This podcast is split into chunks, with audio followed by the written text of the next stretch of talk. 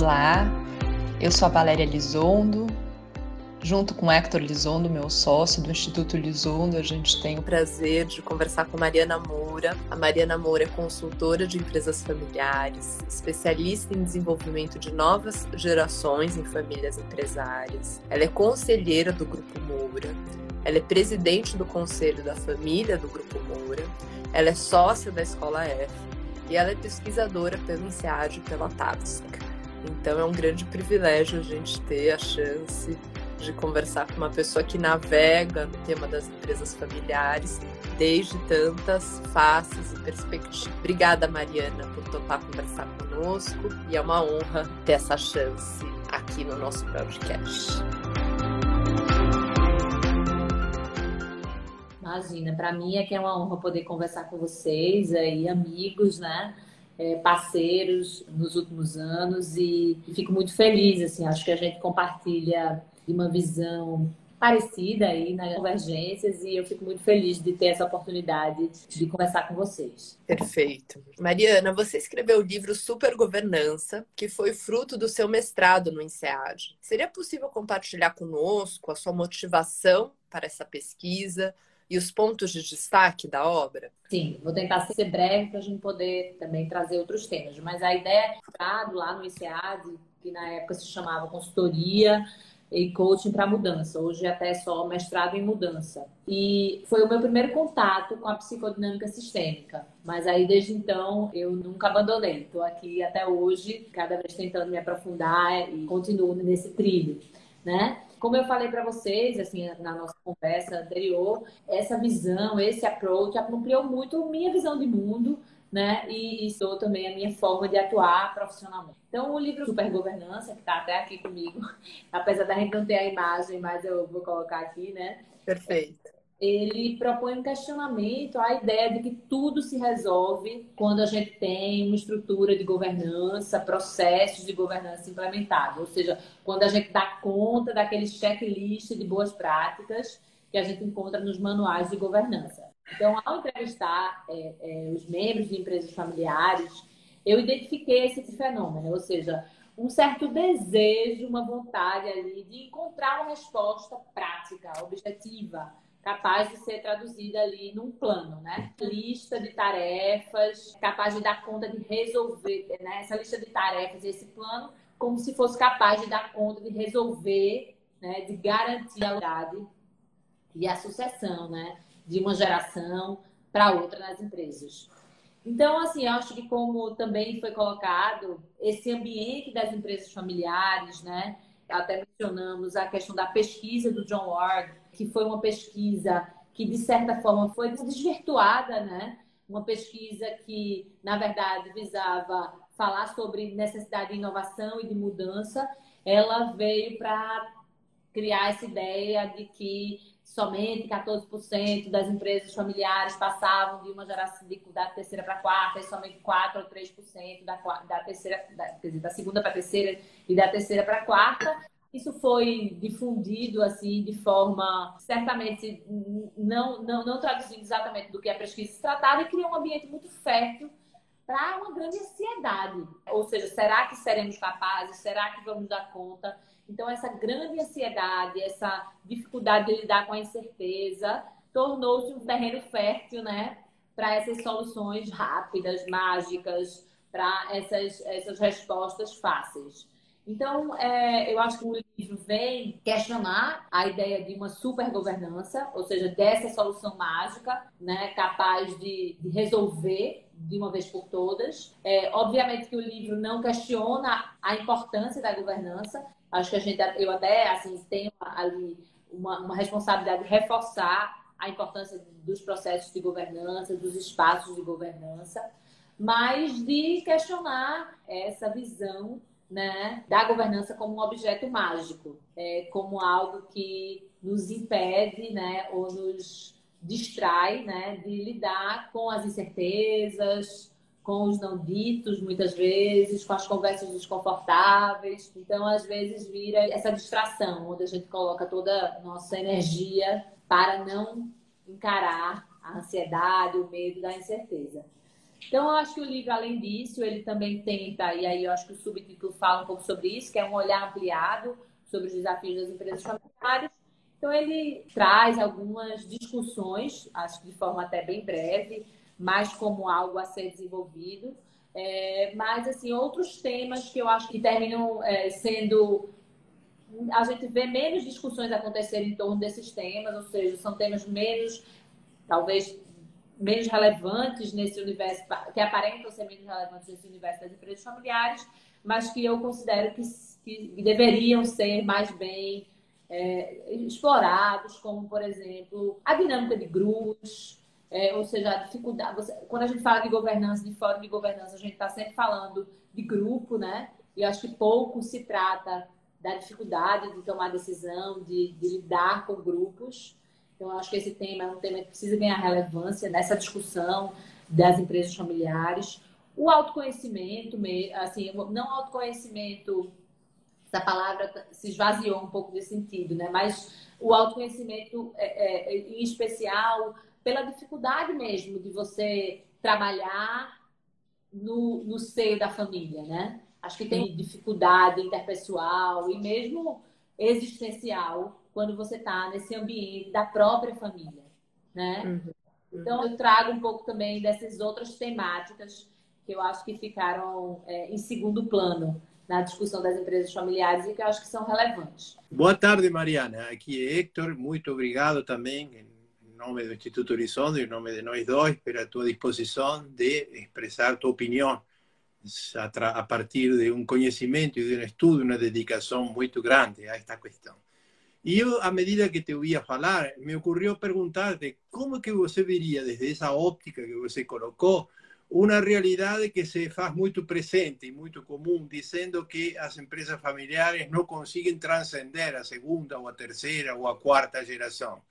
Es decir, con esa óptica que se eh, colocó, aparecen algunas otras eh, explicaciones para ese, para ese tema tan recorrente. ¿no? Se queria falar um pouquinho sobre isso, por favor? Perfeito, Hector. É, como eu falei, é um prazer estar aqui com você, com a Valéria. É, fico muito feliz com esse convite. Mas, assim, então, em relação a essa pergunta, certamente a, a resposta não é algo pré-determinado, ou seja, não existe é, resposta correta ou rota única ou passo a passo. Eu acho que essas simplificações é, não, não são possíveis. Eu acho que, é, de fato, existe uma necessidade de encarar a complexidade, né? criar espaço de reflexão, de conversas profundas, de troca, de diálogo entre gerações e isso não se faz pronta. Não é um manual que vai poder, é, vamos dizer, prever o passo a passo. Então, muita gente, eu acho que existe essa ansiedade muito grande de que a gente, como consultor, venha para dar as respostas, né? Que a gente venha para soluções. É, e isso me preocupa, porque eu acho que cria uma armadilha fácil para a gente, como consultor, querer atender desejo, na é verdade. Entendi que você mencionou que a governança es un reparo, mas no es a solución definitiva para você poder eh, garantir a perpetuidad de la organización. Precisa otras cosas além da gobernanza. Claro que sin ela fica más difícil. Né? Estou certo? É isso que você disse? Exatamente. Eu acho que a governança é uma ferramenta, né? É um ferramental, uma espécie de norte, algo, algo que ajuda, talvez, ali a conter uma orientação, mas ela não é em si a solução né? Eu acho que é muito mais um algo que ajuda a conter, que ajuda a dar continuidade, a sustentação, mas não em si uma, a solução em definitivo, né? O Cazuza tem aquela letra que chama ideologia e tem uma parte que ele fala assim: eu vou pagar a conta do analista para nunca mais ter que saber quem eu sou. Eu acho que às vezes isso se aplica, né? Às empresas familiares que contratam consultorias e supostamente se iludem com o fato de que as suas questões estão sendo endereçadas, contam a, paga da, a, conta da consultoria para não saberem dos seus dilemas, dos seus impasses e para encararem de fato isso. Né? Perfeito, é. Muito bom, muito bom.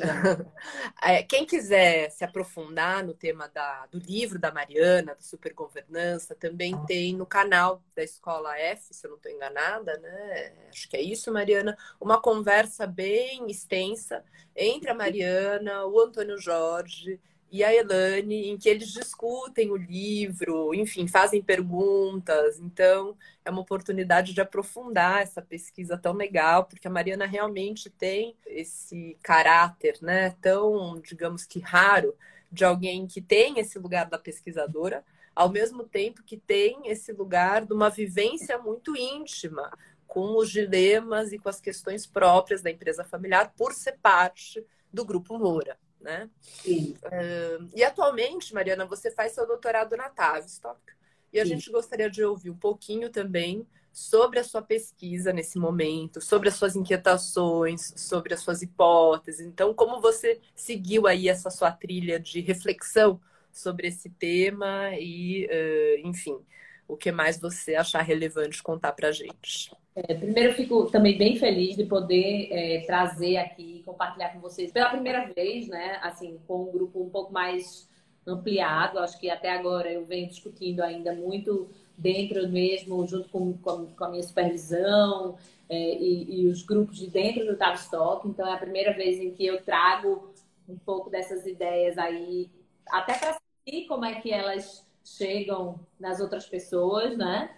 É, então, a, ainda são, são ideias e reflexões inacabadas, em processo, mas acho que já temos algumas coisas que a gente pode começar a conversar. Eu estou pesquisando desenvolvimento de novas lideranças em empresas familiares é, e, especialmente, como elas experimentam assumir posições de liderança na empresa da própria família. Então, são cinco casos, todos os casos são no Brasil, uhum. É, eu utilizei uma metodologia de narrativa bibliográfica, o que permite que o participante faça suas escolhas, ou seja, é, dê relevância àquilo que para ele é relevante, certo? Então, um tema que surgiu e que talvez eu acho que não esperasse de forma, da forma como ele surgiu, foi o tema de que quase todos os participantes relataram sentir que sofriam por parte da sociedade, dos outros, das outras pessoas,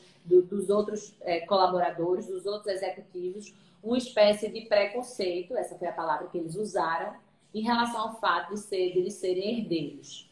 Então, é, ser visto como um herdeiro, que tem uma vida boa, que é filho do dono, que não precisa trabalhar, que não precisa se esforçar. E isso era sentido por eles, o relato deles é que é, isso era percebido como, como um ataque. Ou seja, eu não sou capaz, eu me sinto inadequado aqui.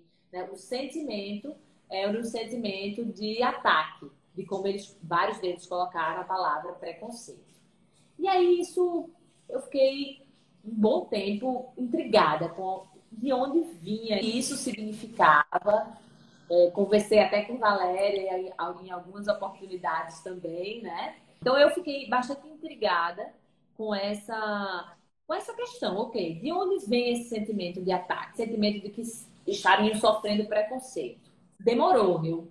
Passei por um processo difícil de reflexão e tentar entender e é, o que parece óbvio, mas para mim não era óbvio, até porque talvez eu de certa forma faço parte desse grupo e compartilho dos mesmos pontos cegos então, eu comecei a tentar olhar a partir de uma outra perspectiva.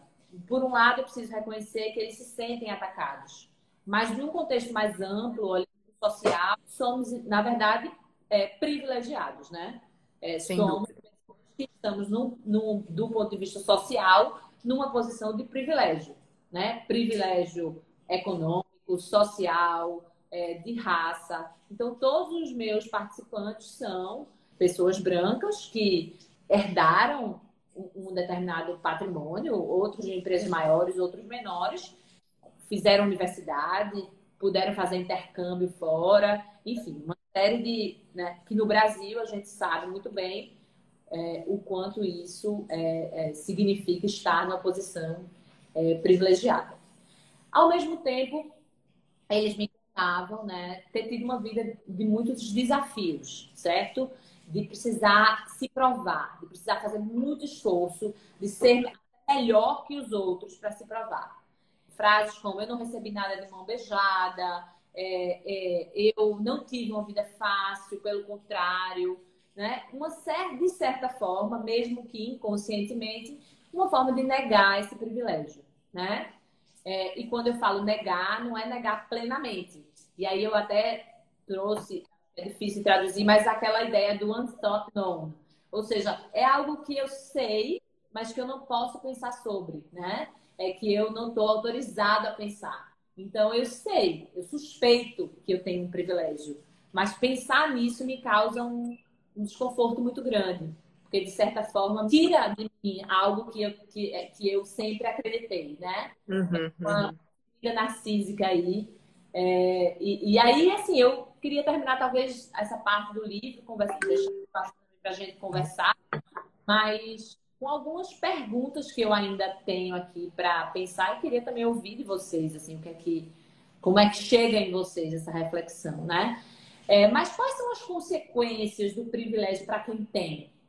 Né? Obviamente que a gente sabe muito bem, ou seja, quais são as consequências do preconceito, da opressão, mas quais são as consequências do privilégio? E nesse sentido, a gente, a, a gente precisa admitir que privilégio significa opressão. Isso não dá para ser dissociado. Então, qual, qual, é a consequência subjetiva? É possível conciliar né, a consciência do próprio privilégio com o sentimento de autoconfiança, de respeito próprio, ou seja, é possível abandonar esse discurso meritocrático e, e, e, e integrar, né, e aceitar e conciliar e aí, outro dilema que eu fico me perguntando também, a partir do momento que eu, que eu vou ganhando consciência sobre o meu privilégio, é possível não tentar combater esse privilégio, já que ele significa opressão, né? Qual é a minha posição de responsabilidade diante do privilégio? Olhando para a situação do Brasil, de tanta desigualdade, e tendo consciência do meu privilégio, plena consciência, vamos dizer, que essa consciência fosse algo que vai é, chegando em camadas. Eu acho que talvez seja algo assim. É, é possível simplesmente ignorar ou, ou, isso vem com uma responsabilidade de mudar essa situação, né? Então acho que são esses os questionamentos. Assim, como eu falei ainda, é, é, é algo que está em construção. É um tema que tem me engajado e, e eu tenho me envolvido é, é, fortemente. É, você dizendo, Mariana, é, eu me lembrei de um psicanalista chamado Bolas. Ele tem um livro que chama Sombra do Objeto. Sim. E ele tem essa formulação né, do sabido não pensado, ah, da psicanálise do conhecido não pensado. Né? Então, é, é realmente um campo muito fértil a gente pensar nessas articulações entre a psicanálise e todo esse contexto brasileiro, porque eu acho que aí também a gente tem conversado, né? É, que tem uma diferença muito grande a gente uh, conversar com pessoas da Tavistock que estão num contexto europeu do que uh, a gente de fato ler uh, o fenômeno das empresas familiares num contexto brasileiro em que a gente tem as estruturas de uma história colonialista e todas as consequências dela, né? Uh, e da escravidão e de tudo isso que pulsa ainda com tanta força dentro da nossa sociedade, né? Então, eu acho que esse é um tema brilhante, a gente tem trocado muito, aliás, tem sido um prazer e uma alegria, né? A gente ter tido essa interlocução, porque a gente pode se sentir muito sozinha também como pesquisadora, e porque isso significa a gente também não poder tirar a pele fora, né? Nós duas somos mulheres brancas, é, que tivemos a chance de fazer intercâmbios, que estudamos fora. Claro que a gente se esforçou nesse caminho, claro que é uma legitimidade, né? Mas claro que há também uma série de circunstâncias que permitiram que a gente tivesse de privilégio, que permitiram que a gente tivesse essas oportunidades. Então é também a gente se colocar em questão, né? E como isso é difícil.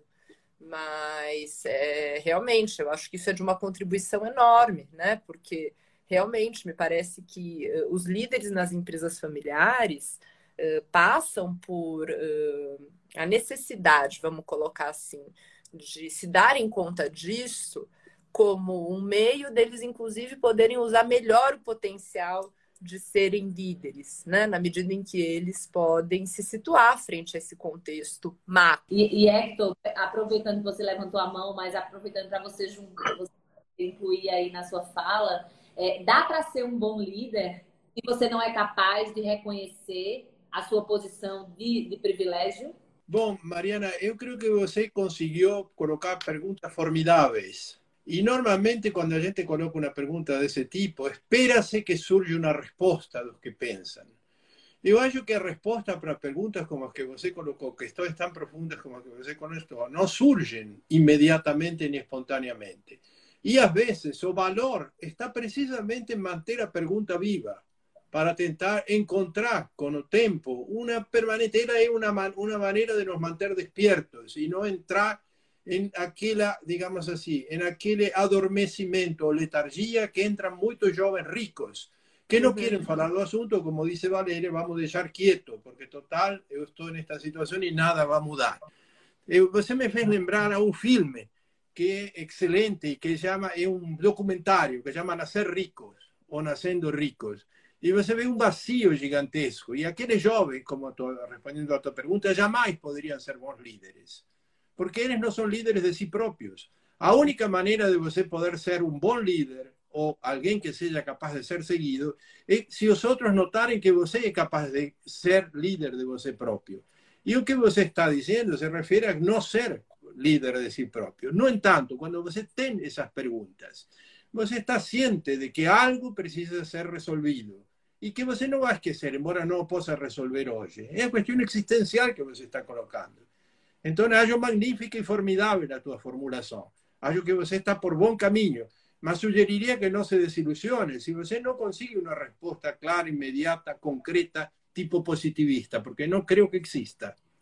Cuando Valeria estaba hablando, me lembré de que você está hablando de un contexto de diferencia entre alguien que nace privilegiado y alguien que no. Esa diferencia es gigantesca en Brasil. Tal vez era un poco menor en Europa, mas a condición humana siempre coloca, entre otras cosas, o ciúme y a inveja como una de las condiciones propias de la existencia.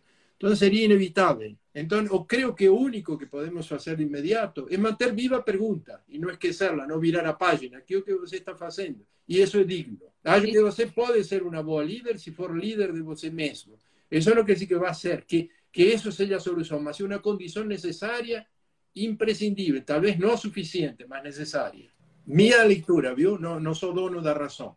Estou te falando de minha experiência, de meu próprio sofrimento, de minha condição de líder, etc, etc. Concordo plenamente. Eu acho que é, eu, eu não tenho nenhuma pretensão de encontrar uma verdade. Enfim, não tenho nenhuma pretensão positivista nesse sentido. Muito pelo contrário. O pecado seria esquecer a pergunta, Mariana. O pecado seria esquecer a pergunta. A pergunta tem que estar presente para poder ser útil para que aquilo que você teve como privilégio reverta para os outros. Mesmo ao final da pesquisa, eu acho que a gente vai continuar a construção. É uma construção de uma reflexão é, que, que, que é válida naquele momento, para aquela situação, com a possibilidade de manter a pergunta aberta. Exatamente. Mas eu acho que, de certa forma, quando eu começo a ler sobre liderança, a literatura de, de liderança é muito vasta, mas é, é, impossível não, não, não associar liderança à empatia, né? A, a autenticidade no, no, sentido mais, é, mais atual da palavra autenticidade. Então, eu acho que é, essa conexão ela vai se dar em algum momento aí da, da reflexão, com certeza, de forma mais clara. Vamos a hacer un último comentario de tu brillante questão y después de a palabra con Valeria para dar a otra otra pregunta que quieres hacer. Yo acho que si você llegar a alguna, eh, a alguna aproximación de respuesta sobre esa pregunta, ella será transitoria. Quiero decir que nunca será definitiva. Você podrá mudar a medida que los años van pasando. Para você, a experiencia, a vivencia, o mundo, o contexto, quiere decir que no hay respuestas y menos ainda respuestas permanentes.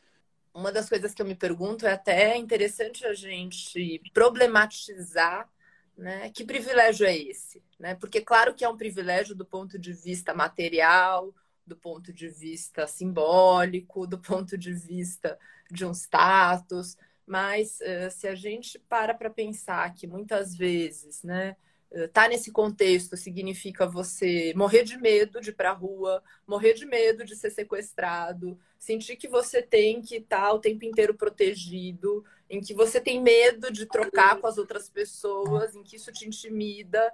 É, digamos que também é uma situação e um contexto muito ingrato. Eu estava me lembrando aqui de um filme muito legal que chama A Zona do Crime. É um filme mexicano de 2007 que narra justamente México é bem parecido com o Brasil, né, em certos sentidos, principalmente nesse da paisagem da desigualdade, mas mostra uma situação de um condomínio fechado e a tensão que existe entre o mundo de fora e as pessoas que estão lá enclausuradas, né? São pessoas ricas, mas enfim, é, e de como uh, é doloroso, né? Você está privado de poder circular pela vida e sair daquela bolha, né? Então, acho que é um filme legal para pensar nisso. É um filme excelente, realmente vale a é, pena. É, é, engraçado, porque isso me veio espontaneamente agora te ouvindo, né? Eu assisti há tantos anos, mas é legal essas conversas porque de repente brotam essas associações livres mesmo. Vale a pena, né?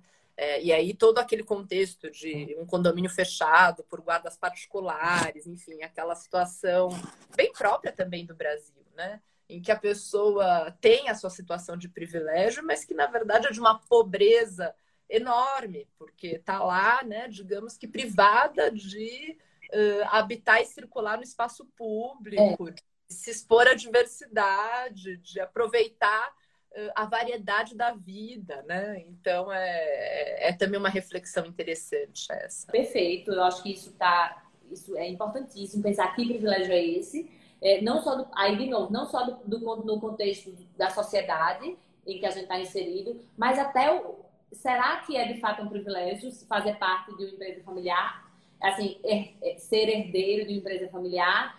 Até que ponto isso aplica ou isso restringe a sua liberdade? E a outra camada que vem, né? É, vários dos, dos participantes relataram momentos em que eles foram para o intercâmbio e eles se consideravam que não eram ninguém e que eram latino e às vezes até sofriam algum tipo de, de preconceito e naquele ambiente eles eram mais associados a, a uma, né, a, a, ao imigrante e ali eles se desenvolveram como ninguém e naquele momento eles conectaram com uma aventura, possibilidades que eles não tinham conectado, se conectado, se permitido em outro momento. Então eu acho que até nesse sentido também é, existe aí um, um, espaço para questionar, né? Quando que fica pronta a sua pesquisa, dá vontade de estar assim.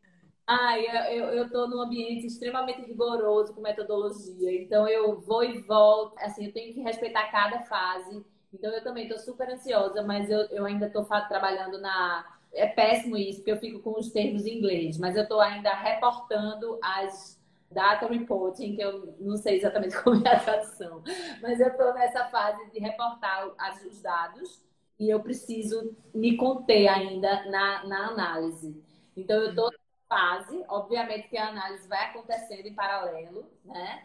Mas eu estou na fase ainda de mapear os temas. Eu espero terminar essa, essa, esse momento até o final do, do mês de julho e poder é, finalmente fazer essa conexão com, com a teoria. Mas Bolas foi exatamente o, One Thought No, eu, eu trouxe também dele e tem algo também muito nessa na linha de pensar isso a partir de uma visão psicodinâmica sistêmica. Como é que eu vou analisar esse privilégio, o privilégio na, nas diferentes camadas, né? A, a pessoa, o sujeito, né? A organização e a família e o contexto da sociedade. Como é que isso se dá, né? E que camadas de privilégio, né? Porque tem os homens, o, a gente sabe muito que na empresa familiar tem a questão do, da ordem de, do nascimento, ou seja, é o primeiro homem, né? é o homem mais velho, ele tem ali um lugar reservado. É, já quando é mulher, isso muda completamente dentro da empresa, dentro da família. Então, essas camadas hierárquicas e de privilégio dentro da própria organização, dentro da própria família. Queria fechar também esse tema lembrando que tem uh, uma frase muito legal naquele livro que é Alma e Moral, do Rabino Newton Bonder, que fala o seguinte: aquele que não faz uso de todo o potencial da sua vida de alguma maneira, diminui o potencial de todos os demais. Então, assim, esse lugar de privilégio e de você também ter tido a chance de ter uh, esses intercâmbios, essa riqueza interna, né? Me parece que quando há essa consciência, também há a possibilidade de compartilhá-la. Né? Então, é, me parece que às vezes muitos membros de famílias empresárias se veem numa situação de, bom, eu tenho que me restringir, tenho que participar de tudo isso, porque, afinal de contas, só assim eu vou me sentir legítimo. Né? É um impasse sempre muito importante. Mas também tem a escolha de poder justamente né, usar desse privilégio e transformá-lo em prol de algo que alimenta e que enriquece todo o seu entorno. Muito bom, muito bom. E aí, por fim, Mariana, queria, né? Pena que já temos esse. A gente pode até marcar outros podcasts, mas a gente já está com o tempo encerrando. Mas além de pesquisadora, você também é membro né, da família empresária Moura, do grupo Baterias Moura, um grupo muito conhecido, né, muito forte. E a ideia seria te perguntar um pouquinho sobre o seu papel como presidente do Conselho da Família do Grupo Moura, quais os desafios, quais as transformações, enfim, como tem sido a sua vivência nesse chapéu de presidente do Conselho da Família. Perfeito, muito bom. Eu tive uma primeira experiência como presidente do Conselho de Família há cerca de um mandato de quatro anos, acho que deve fazer dez anos, assim, depois desses quatro anos, ou seja, passamos para ser três é, sem ocupar esse cargo de presidência e, e voltei recentemente. E assim, eu digo isso para dizer que foram dois momentos totalmente diferentes. Um momento em que eu, eu identifico que a gente estava muito mais nesse processo de se estruturar com governança, com boas práticas, muito mais na linha de tentar é, é, é, seguir um pouco essa, esse passo a passo de, de, de estruturação da governança, o que foi muito importante, certo? Mas a gente tinha pouco espaço para conversar sobre temas mais sensíveis, para de fato criar um ambiente de uma reflexão conjunta, é, o Conselho de Família como um espaço às vezes até de desabafo mesmo, sabe? De conexão. E eu acho que hoje a gente vive um momento mais relaxado em relação às estruturas de governança, a, a algo, é, vamos dizer, uma, uma linha mais objetiva e mais de entrega, mas a gente tem sido mais competente em realmente criar esse espaço de troca, que eu acho que é necessário e importante nesse momento. Então, o que eu percebo é que eu, eu não acho esse momento de hoje mais ou menos importante do que o anterior, sabe? Esse trabalho conjunto, até mais voltado para ações mais práticas, foi importante para o grupo, porque aquilo ali criou muito engajamento. Eu acho que a gente pensar até em Bion, às vezes o, o, o Basic Assumption também está a serviço né, do trabalho. Então, às vezes, aquilo que parece uma distração também está servindo para o desenvolvimento do grupo. Não tem um melhor, um pior, um certo e um errado, né? Então, a, o, o, grupo, quando se juntou para ganhar o prêmio de melhor governança, vamos dizer assim, e até no sentido de compartilhar essa crença na super governança, aquilo ajudou o grupo a se desenvolver, a, a se manter coeso por um tempo. Mas eu acho que hoje a gente consegue ter uma característica diferente. É, muitas vezes isso também cria ansiedade, porque tem aquela coisa, será que a gente está realmente trabalhando, né? Ou a gente está aqui criando um, grupo de, de, debate, como eu falei, de desabafo. Tem muitos momentos em que cria-se aquela ansiedade. Cadê a tarefa? Cadê a entrega? Sabe? Então, é, é eu acho interessante é, poder é, vivenciar momentos tão diferentes à frente de, na liderança de um, de um grupo. Hoje, a minha liderança é muito sutil e suave, Assim, eu, eu, eu me sinto mais como uma facilitadora, que às vezes é parte do grupo. Então, eu acho que o grupo tem muita autonomia e várias lideranças, o que eu acho muito bom também. É, em outro momento, eu acho que eu assumia um papel um pouco de, de, exercer mais controle e mais direcionamento. E hoje eu acho que é mais uma é, é uma liderança mais frouxa, vamos dizer assim, uma liderança mais compartilhada o que é também é, o que também para mim faz muito sentido para o momento que a gente está vivendo. Os desafios existem, certo? Há momentos que dá vontade de desistir.